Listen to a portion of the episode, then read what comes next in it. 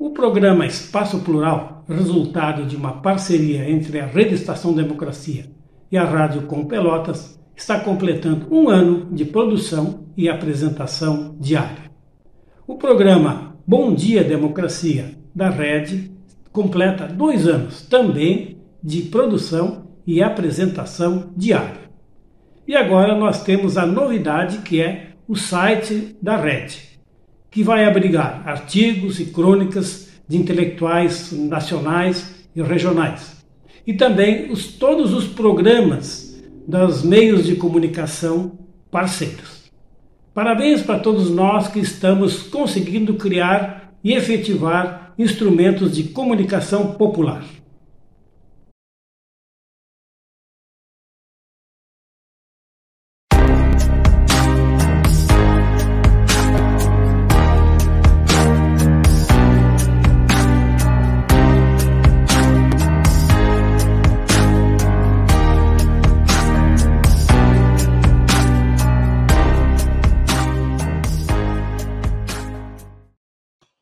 Eu sou Márcia Barbosa, doutora em Ciências pela URGS, e esse é o Ciência Fácil pela Rede Estação Democracia. No programa de hoje, nós temos conosco Henrique Falseto de Barros, formado em Medicina pela URGS, especialização em Medicina de Família e Comunidade pelo Grupo Hospitalar Conceição, mestre em Educação em Ciências pelo Programa de Pós-Graduação em Educação em Ciências que é uma colaboração da Universidade Federal de Santa Maria, FURGS e da URGS. Ele é médico de família e comunidade na Clínica da Família Tiwalt, numa comunidade rural em Santa Maria do Herval. Professor da Universidade de Caxias do Sul.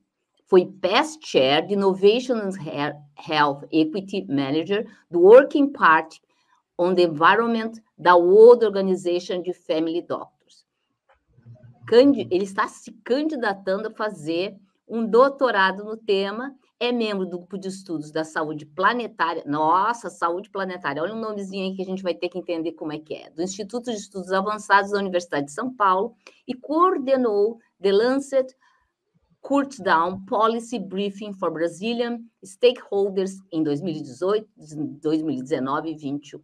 Nossa, um monte de coisas que nós vamos ter que aprender hoje aqui no programa. Afinal, Henrique, tu és gaúcho de onde? Eu cresci em Porto Alegre. Eu cresci em Porto Alegre. É, passei grande parte da minha vida em Porto Alegre.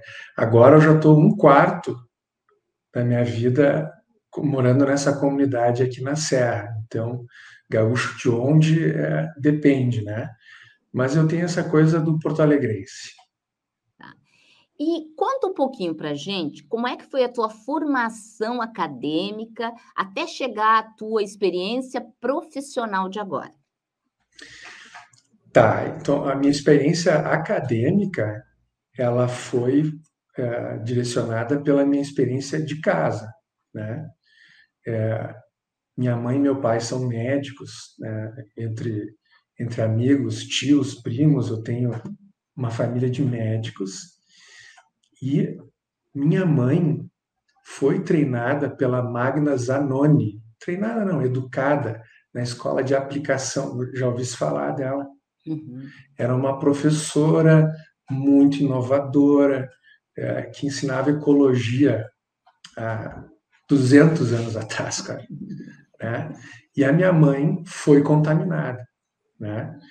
A minha mãe já vinha de uma família exilada política da Espanha, então ela tinha uma cabeça mais aberta, mais sensível, sensível a outras ideias, e ela sempre me estimulou a pensar de forma mais sistêmica e estar muito atenta às questões ecológicas.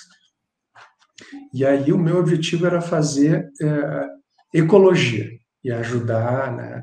É, eu sentia que o meu ambiente estava doente, que a gente estava adoecendo junto, e é, eu era fã do Lutzenberger, é, eu fui algumas vezes, conversei pessoalmente com ele, e ele dizia, olha, se tu quer ser ecologista, tu tem que entender de biologia, química, geologia, né? Foi dizendo que eu tudo.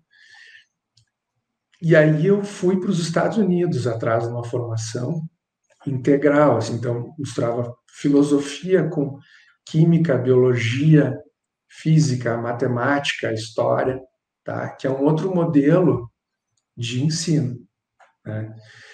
E aí meus pais podiam pagar, só que daí quebrou o real, né? Teve aquela história de que um real era um dólar, com Fernando Henrique Cardoso. De repente, um real é, não era mais um dólar, né? Perdeu muito poder de compra e ou eu ficava nos Estados Unidos, fazia dívida para poder pagar a escola, ou eu voltava para o Brasil. Aí eu não queria ficar nos Estados Unidos endividado, porque daí eu ia ter que ajudar a trabalhar com as empresas que mais poluem, tentando ajudar elas a melhorar, o que eu acho legítimo, mas não era o meu chamado. Aí eu resolvi voltar para o Brasil, fazer medicina e tentar trabalhar com saúde das pessoas associada uh, a, ao meio ambiente. E aí, né, e aí nessa trajetória, então eu fiz medicina, aí fui fazer medicina de família e comunidade, porque a, no, na minha opinião, na medicina, quem mais consegue uh, perceber o sujeito no ambiente e as coisas que interagem é, é, é o médico que trabalha na comunidade. Não importa a especialidade, né? Mas a gente chama de um médico da atenção primária. Esse seria o termo técnico internacional. E a formação técnica padrão ouro é a medicina de família e comunidade. É o médico de antigamente com as ferramentas tecnológicas de hoje em dia. É, e, essa médico... formação é uma formação específica? Medicina, tu já é um médico de família ou tu tens que fazer alguma formação? O que, que é o a mais que se aprende para ser um médico de família? Quando a gente se forma na faculdade, a gente tem uma visão ampla da medicina, mas é, em muitos casos é, tu sai mal mal te chamando de médico, tá? Tem lá, tu faz o juramento e tal, mas eu não me sentia médico. Né?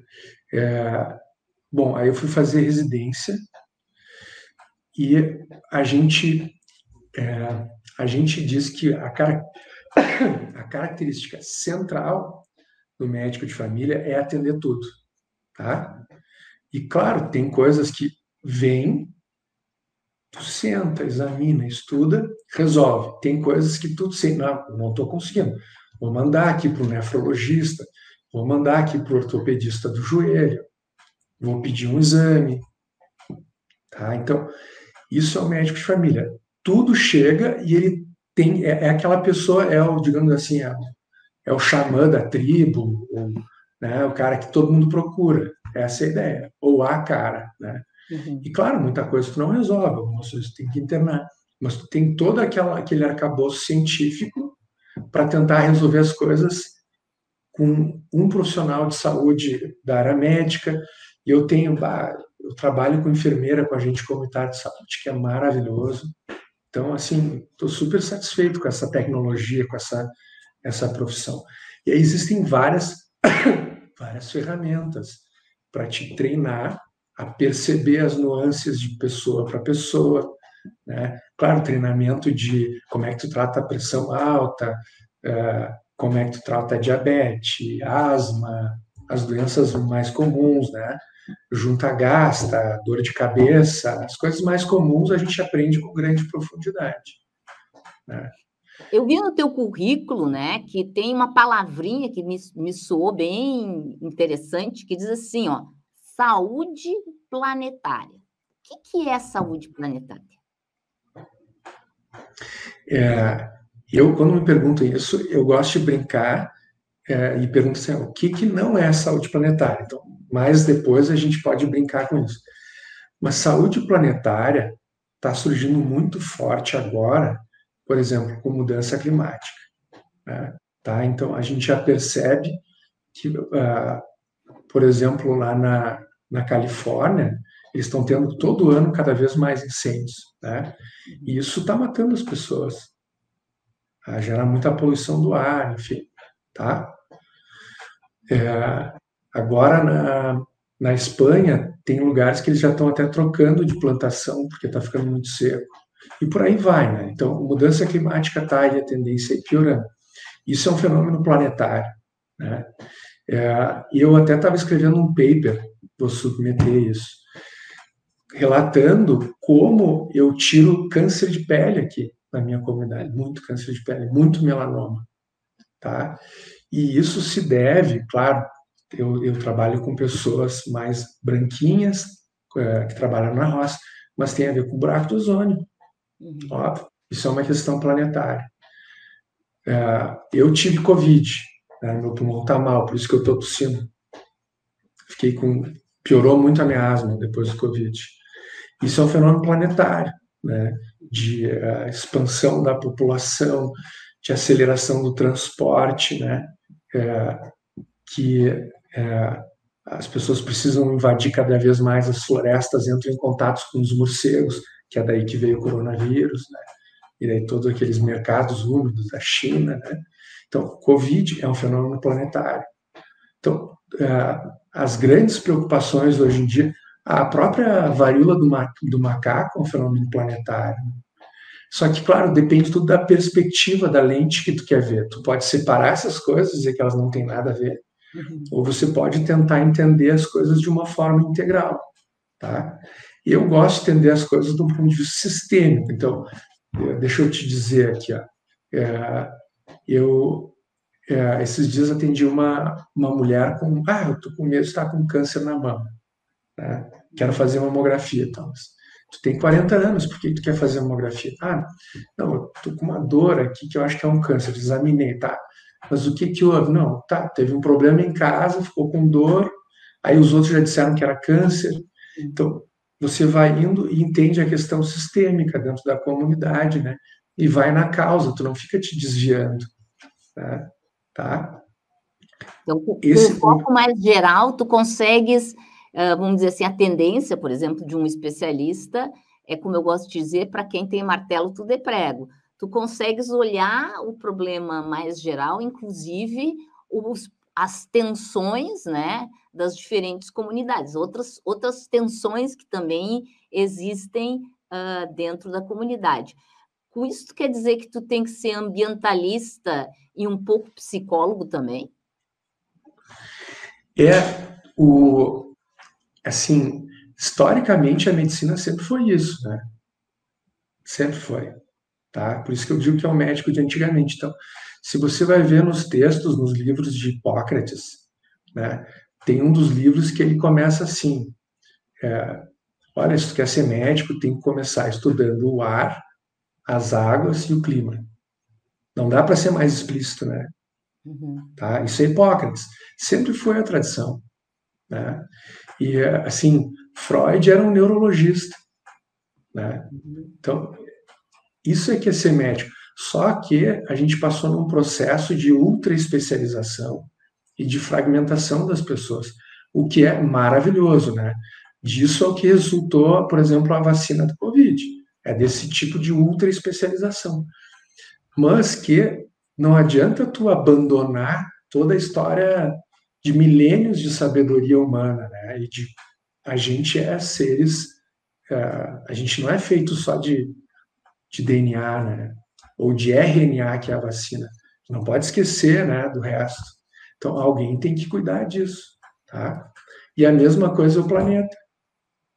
E tu consegues, além de cuidar das reações a essa, as mudanças climáticas, pelo menos na tua comunidade, influir para pensar em maneiras de reverter? Porque deve ser desesperador tu ver as pessoas adoecendo por causa da poluição ou imagino que numa região onde tem plantação adoecendo pelo excesso de uso de agrotóxicos e não ter nada para fazer. É possível em cada comunidade fazer alguma coisa além de curar as pessoas que ficam doentes?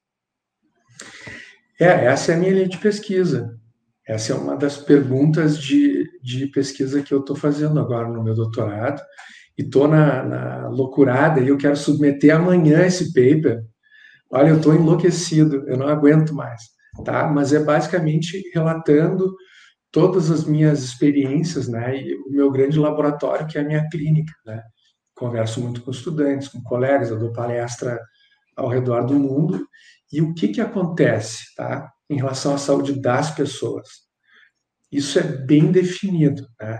Tu tem que te dedicar às pessoas e seguir o juramento de Hipócrates. Uhum. É, a pessoa sentou na tua frente, tu te dedica ao máximo a resolver os problemas que ela te traz.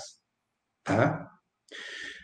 Então, é, hoje em dia, a melhor forma de fazer isso é usando, na, pelo menos na medicina de família, isso eu domino, é usando medicina baseada em evidências, que é te dizer qual exame, quando, para qual sintoma, para qual tratamento. Isso é muito bem estudado, então não precisa ficar inventando. Só que para te saber se realmente é aquilo para a pessoa, tu tem que ter uma boa forma de comunicação, entender bem ela, te entender bem, tu entender bem ela. Isso existe um método clínico centrado na pessoa, certo? Então, tu fazendo isso, tu, tu faz, digamos assim, o melhor tratamento possível para aquela pessoa, sem dar um tiro de canhão. Tá? Então, assim, ah, eu, eu sou ambientalista de berço. Né? Ah, então tu é contra veneno. Claro que não. Claro que não. Eu não sou contra agrotóxico.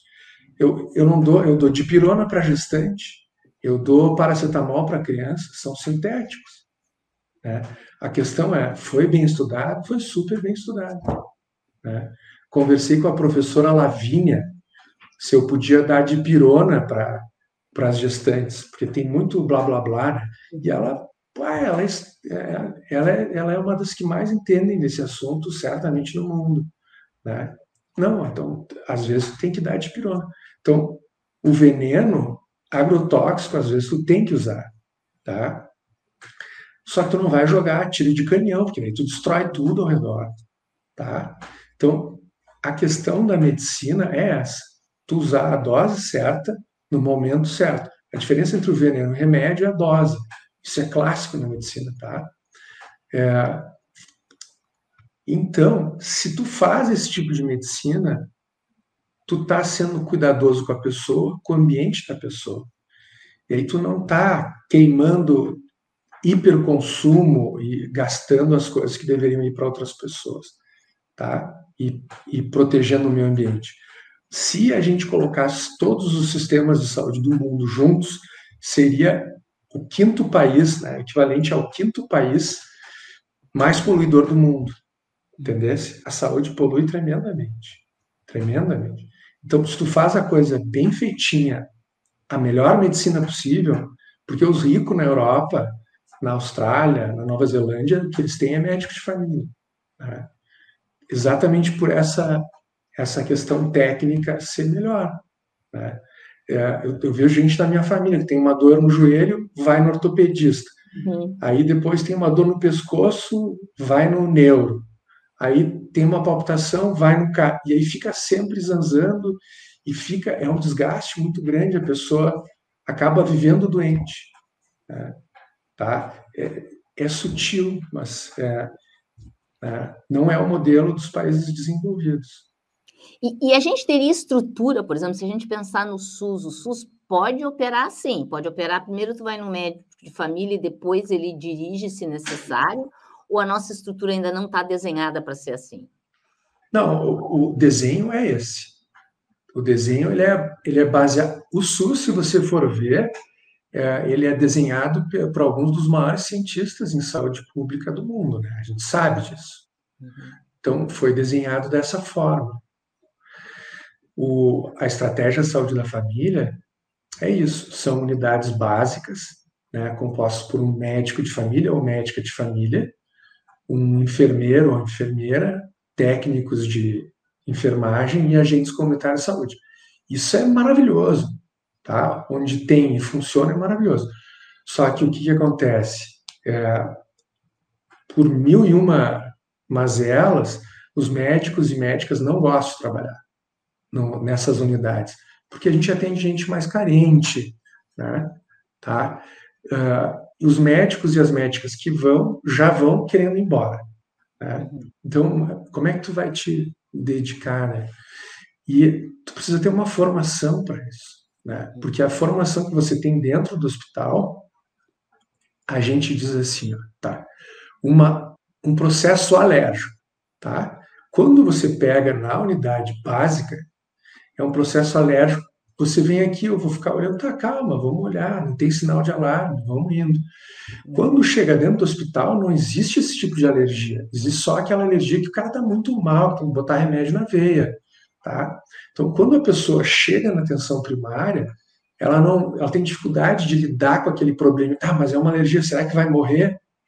E aí já pede um monte de exame, a pessoa já sai nervosa e o, o médico se sente muito mal. É muito difícil de fazer as coisas, de lidar com a ciência do jeito cru que, que a ciência é, que é a arte da a arte da incerteza e a ciência da probabilidade, tá? Também isso também é clássico.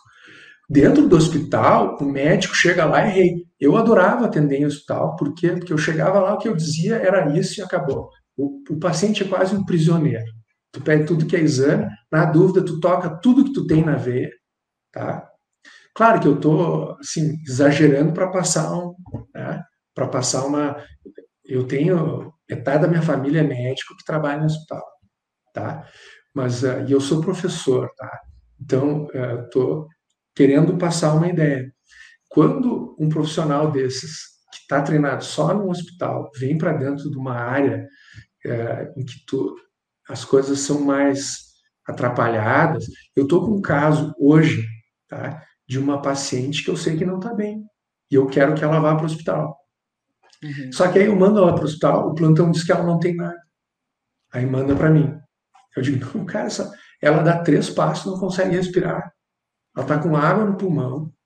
Né? Só que o hospital está lotado de gente que provavelmente não precisaria estar tá lá. Porque não tem um médico de família que pode gerenciar essas coisas que são complicados porque ainda está no nível de incerteza, mas tem um médico de família, conhece aquela pessoa, diz, vai para casa, toma esse remédio, volta amanhã, vamos indo. Canso de ver isso. E Dá assim, entender? Deu sim. A gente vai falar aqui sobre uh, pessoas que têm doenças que têm, vamos dizer assim, que nascem das questões ambientais. Isso está aumentando o número de pessoas que, vamos supor, pioram uh, questões respiratórias ou algum tipo de alergia por questões ambientais? Isso tem aumentado recentemente? Olha, é, eu acho que tem, tem dois tipos de resposta, tá? Então, primeiro, a primeira resposta é a seguinte, tá? As doenças sempre foram ambientais, sempre, tá?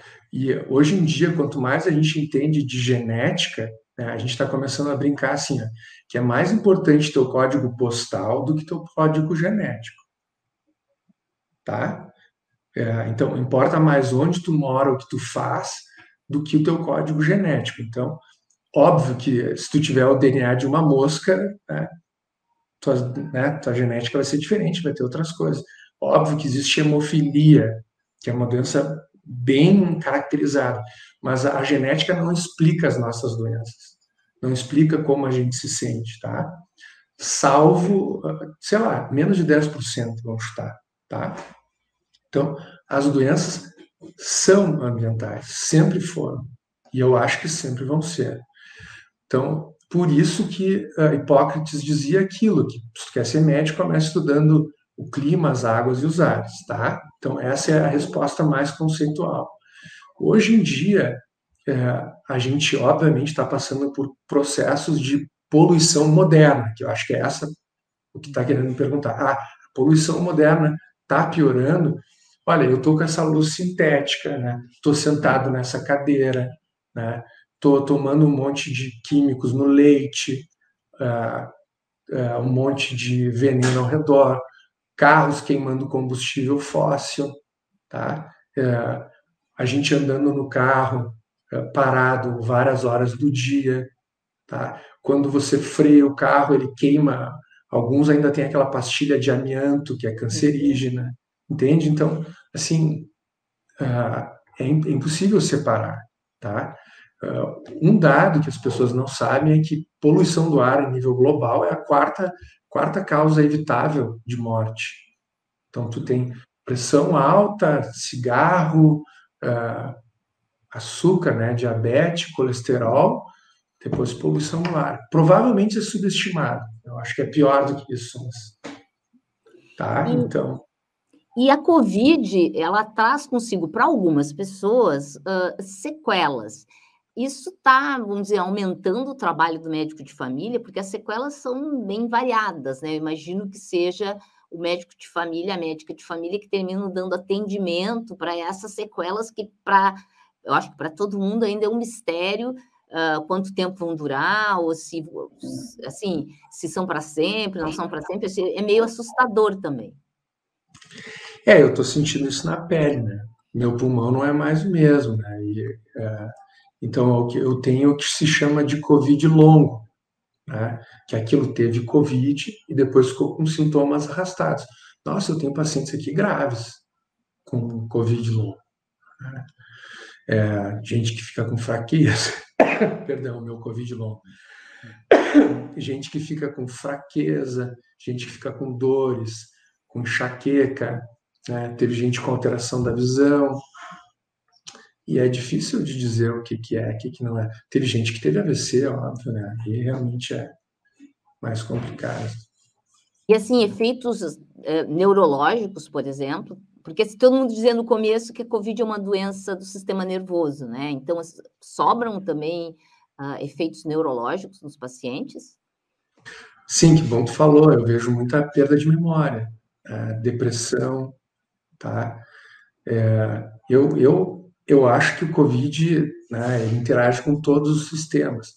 Eu não estou estudando a fundo fisiopatologia, e até porque é difícil. O que eu vejo, assim, a última vez que eu vi foi um, uma, um podcast do Lancet, que é uma das revistas mais uh, respeitadas, e realmente os pesquisadores também estão confusos, tá? até onde eu sei.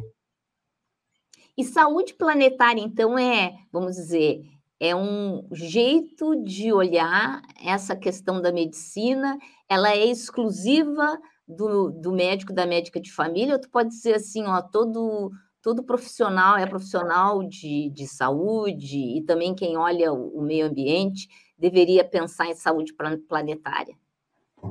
É, não tem nada a ver com medicina de família, né? É uma, é uma forma de entender o que está acontecendo com o planeta, né? que o planeta está adoecendo por causas humanas, né?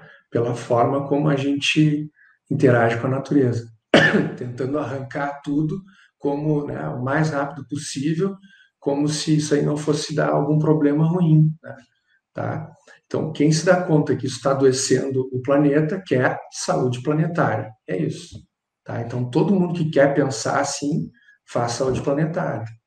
O que eu faço é como isso se aplica no meu cotidiano profissional. Henrique, eu termino sempre o programa com três perguntinhas, tá? A primeira delas é um sonho profissional.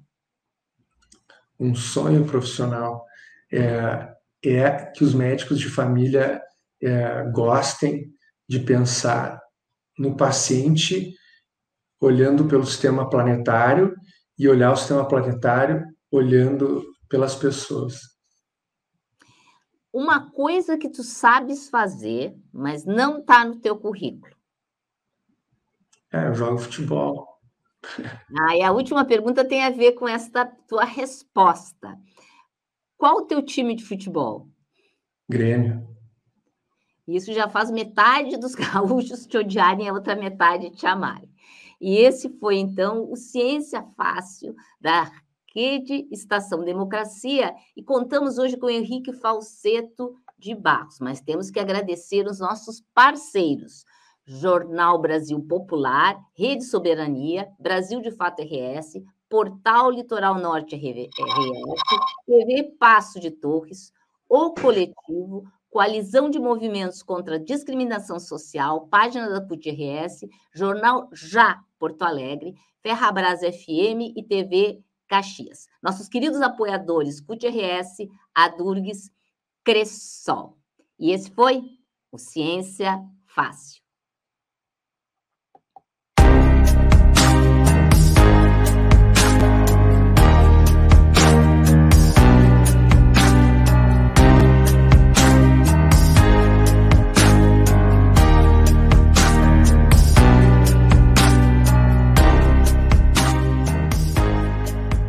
Democracia se faz no dia a dia, mas em ano eleitoral não custa lembrar.